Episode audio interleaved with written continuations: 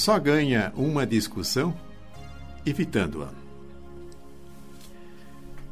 A discussão me parece ser algo bastante familiar. Isso nasce por um hábito que encontramos com muita frequência, que é aquele de botar reparo naquilo que o outro fala. Essa tendência de botar reparo também pode ser conhecida como uma tendência para sermos do contra, estarmos sempre no lado diferente daquele que nós estejamos ouvindo. Quantas vezes já teremos tido a oportunidade de assistir discussões em programas de debate na televisão, em reuniões dentro da empresa em que nós trabalhamos, pode ser em nossa família, pode ser num grupo de amigos, pode ser numa roda de pessoas que estão ali jogando conversa fora. A gente percebe com muita frequência a existência de discussão. É uma espécie de um torneio em situações que, de alguma forma, queremos fazer prevalecer o nosso ponto de vista. Temos a oportunidade de verificar a mudança na posição dos oponentes? Nós vamos perceber que não há mudança, as pessoas continuam mantendo as suas posições originais, e dependendo do conflito que pode se armar dentro desse processo, não só não existe a mudança de posição, como ainda acaba resultando em consequências negativas, que pode gerar o afastamento das pessoas, a irritação e, de alguma forma, criando, portanto, um constrangimento no relacionamento. Dentro desse processo em que nós podemos estar tendo contato com a ideia dos outros ou apresentando as nossas próprias ideias, há um princípio que precisamos observar o que, é que acontece quando nós dizemos para o outro: você está errado, isso que você está falando está errado, isso que você está fazendo está errado. Toda vez que nós apontamos para o outro e dizemos você está errado, nós estamos criando um afastamento, criando dificuldade para que nós possamos ter algum tipo de sucesso nas argumentações que venhamos a fazer. Melhor do que dizer ao outro que ele está errado, podemos apresentar o nosso ponto de vista sem agredir o outro com esse tipo de afirmação. É muito frequente que as pessoas começam a colocar as suas questões, a haver uma falta de uma argumentação melhor. Aquilo que era uma discussão em torno de uma ideia, em torno de uma proposta, acaba virando muito mais uma confrontação entre o ego das pessoas. Nós podemos até imaginar a seguinte figura: vamos supor uma reunião em que as pessoas sentadas à volta da sua mesa, num primeiro momento passam a considerar aquilo que foi colocado sobre a mesa, os relatórios, as propostas, conversam sobre isso, divergem sobre isso. No aprofundamento dessa divergência, não demora muito e são esquecidas aquelas coisas que foram colocadas sobre a mesa e a discussão volta-se para aqueles que estão sentados em torno da mesa. Então passa a constituir ataques pessoais. Uma forma predileta de se estabelecer esse ataque é dizer você está errado. E dessa forma nós vamos criando um constrangimento muito grande. Partindo do próprio título que nós demos para o assunto de hoje, você não pode vencer uma discussão, porque se perder, perdeu mesmo. E se ganhar, também perdeu. Vamos admitir um cenário em que há uma discussão ferrenha e nós acabamos arrasando com os argumentos do outro, de tal forma que pode ser até que os demais circunstantes que estão ali possam reconhecer que tenhamos ganho aquela discussão. Mas o que, que acontece em relação àquele outro que se sente derrotado, sente-se depreciado diante das pessoas que estão ali? O mesmo pode ser no encontro em que apenas estão presentes as duas pessoas. O que vai acontecer é de que se cria um desgaste. Na medida em que pode haver um interesse no prosseguimento do relacionamento com essa mesma pessoa, começam a surgir dificuldades para o prosseguimento. E o mais sério ainda é quando isso acaba provocando rompimentos, de tal forma que não volta a haver nenhuma oportunidade para continuidade no relacionamento. Esse tipo de vitória não irá obter a boa vontade do oponente. Então, se ele sentir-se derrotado, isso no âmbito das nossas atividades profissionais, ou especialmente também dentro da, de nossa família, quando nós acabamos aplicando uma condição em que outro se sente derrotado, nós não vamos conseguir a boa vontade do outro na realização daquilo que nós estamos propondo, no sentido de ser um defensor da ideia. Com isso, nós não vamos efetivamente conseguir dele a sua boa vontade. Nós vamos acabar ferindo o amor próprio da pessoa. Ela vai se sentir diminuída, vai sentir-se desconsiderada. E quando alguém é convencido contra a sua vontade, será que ela muda de fato a sua opinião? Ou ela continua conservando a sua opinião?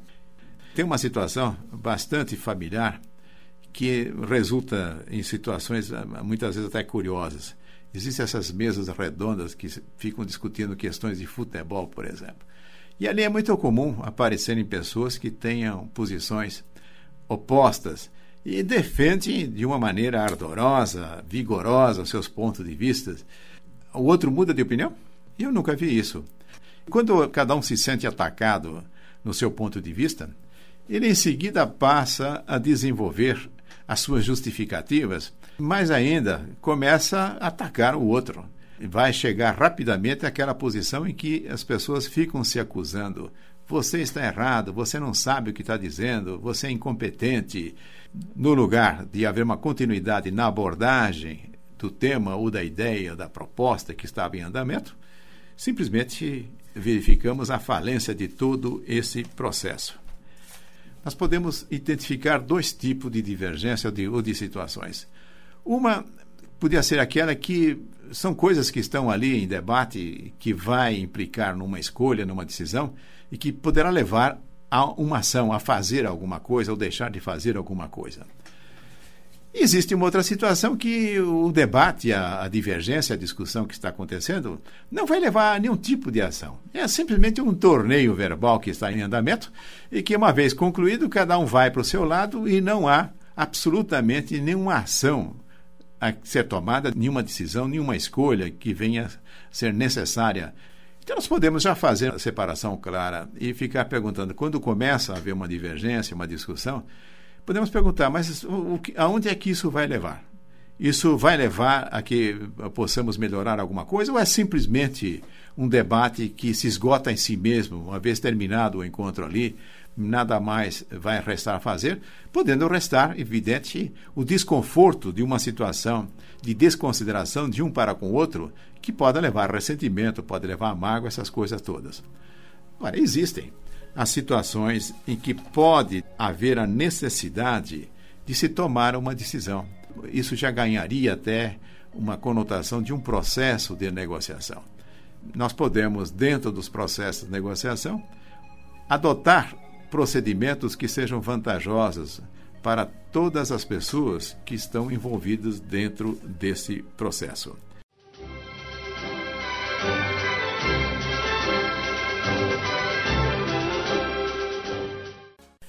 Portanto, nas discussões que podem estar voltadas para aquilo que eu estou chamando aqui de jogando conversa fora, falando sobre futebol, política, tempo, essas coisas todas, em que isso se esgota em si mesmo, não há maiores consequências a não ser aquilo de poder cultivar eh, desarranjos no relacionamento. Porém, podem estar em andamento questões relevantes e que vamos chamar de negociações. E uma boa negociação é aquela em que as partes envolvidas sejam beneficiadas, em que também não haja derrotado haja apenas vencedores dentro de uma situação como essa.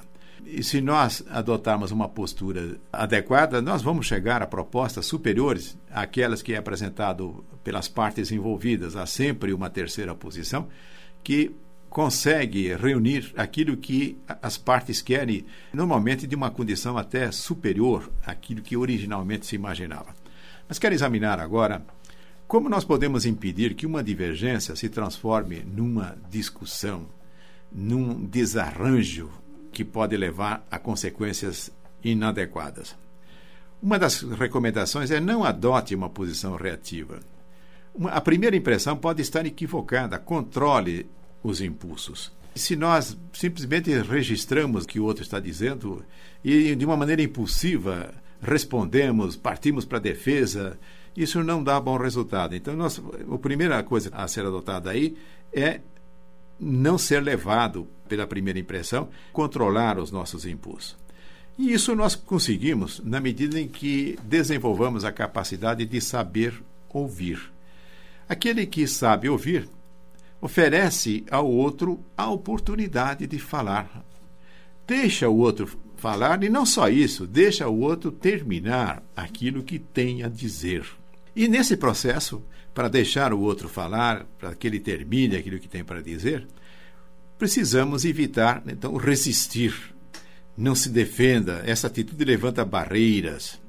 Se nós somos levados pela primeira impressão, pelo impulso, acabamos interrompendo a pessoa, não deixamos ela falar, e em seguida, sem que nós tenhamos uma ideia clara da posição do outro, em seguida começamos nos defender, resistindo, eh, nos sentimos ofendidos, e isso já é um passo muito grande para que comecemos também a fazer coisas que acabam ofendendo o outro.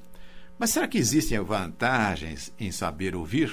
Na medida que eu conheço em detalhes a posição do outro, tenho a possibilidade de aprimorar os meus próprios argumentos na posição que eu posso apresentar em seguida. Conhecer a posição do outro é extremamente importante porque nós podemos simplesmente fazer abordagens que criam um constrangimento e que se tivéssemos tido o cuidado de permitir com que outro concluísse seu pensamento, viríamos que seria até desnecessário, muitas vezes, contradizermos certas coisas.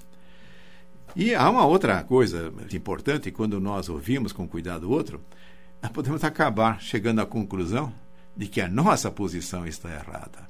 Que é um negócio mais desgastante do que nós queremos fazer vencer uma posição equivocada de nossa parte? Então precisamos tomar muito cuidado com isso e identificarmos com muita clareza as vantagens de saber ouvir. Outro procedimento que nós podemos adotar para evitar que uma divergência vire uma discussão é procure áreas de concordância. Entre as posições que são colocadas, nós podemos identificar aspectos em que há concordância. E se nós reforçarmos esses aspectos, se de alguma forma enfatizarmos em cima disso, começamos a encontrar um ponto de contato que é favorável. E uma coisa que muda muito as atitudes das pessoas é quando identificamos um erro e pedimos desculpas. Verifique possíveis erros e peça desculpas. Isso irá desamar o outro e reduzir as suas defesas. Isso opera uma mudança muito grande quando adotamos esse tipo de postura. Vamos admitir que nós estejamos cometido uma falta no trânsito. E chega ali o guarda ao nosso lado. Há sempre aquela tendência de nós começarmos a querer nos desculpar ou achar que talvez o, o guarda esteja equivocado. Ah, no lugar de ficar contestando, no lugar de ficar dando voltas, se nós simplesmente dissermos cometi esse erro, estou errado, o senhor tem toda a razão, em seguida vai perceber uma mudança na própria atitude do outro. Ele poderá ser mais ou menos rigoroso em razão de qual é a forma em que nós abordamos esse tipo de coisa. Muitas vezes, no relacionamento profissional, diante de um superior hierárquico, se nós nos colocarmos numa condição que, quando identificamos alguma coisa errada e declararmos isso, com isso conquistamos a boa vontade do outro. Quando ficamos insistindo no sentido de justificar, de defender uma posição errada, pelo contrário, nós agravamos do outro lado, a consideração que pode ter resultados danosos para nós, porque pode ser que o outro tenha poderes suficientes para nos criar constrangimentos, como no caso do guarda para multar, ele pode enquadrar-nos dentro de uma situação em que a multa venha a representar uma penalidade maior ainda. No caso de um relacionamento profissional, a mesma coisa pode acontecer. Aquilo que simplesmente poderia representar uma simples consideração verbal do superior, na medida em que começa a haver uma resistência, isso pode se desdobrar em coisas mais sérias. Numa suspensão, até na demissão daquele que está enfrentando com uma rigidez muito grande. Antes de assumir qualquer posição, indique a sua disposição de analisar as ideias, propostas e reclamações do outro. Então temos que deixar bem claro para o outro que estamos interessados em considerar a sua posição, aquilo que ele tem a dizer, a sua proposta. E tudo isso eu estou dizendo, então, para nós conseguirmos impedir que uma divergência acabe se transformando numa discussão. Uma outra coisa que podemos fazer, adiar a ação para dar tempo a ambas as partes de repensar as questões divergentes. Às vezes nós percebemos que a coisa não está andando bem naquele momento e podemos até sugerir, vamos deixar isso para amanhã, vamos deixar isso para mais tarde. Quem sabe isso vai abrir o espaço necessário para todos fazerem uma consideração mais adequada. Bom, em qualquer momento do processo, procure ter respostas adequadas para as seguintes perguntas: O outro está certo ou está parcialmente certo? Minha reação é adequada para resolver o problema ou apenas resultará em frustrações?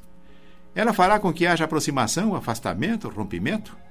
Qual será o preço de uma vitória em que o outro se sinta derrotado? Então vejam só, voltamos aqui ao ponto de origem. Só se ganha uma discussão evitando a discussão. Partindo para a discussão, não caberá vencedores.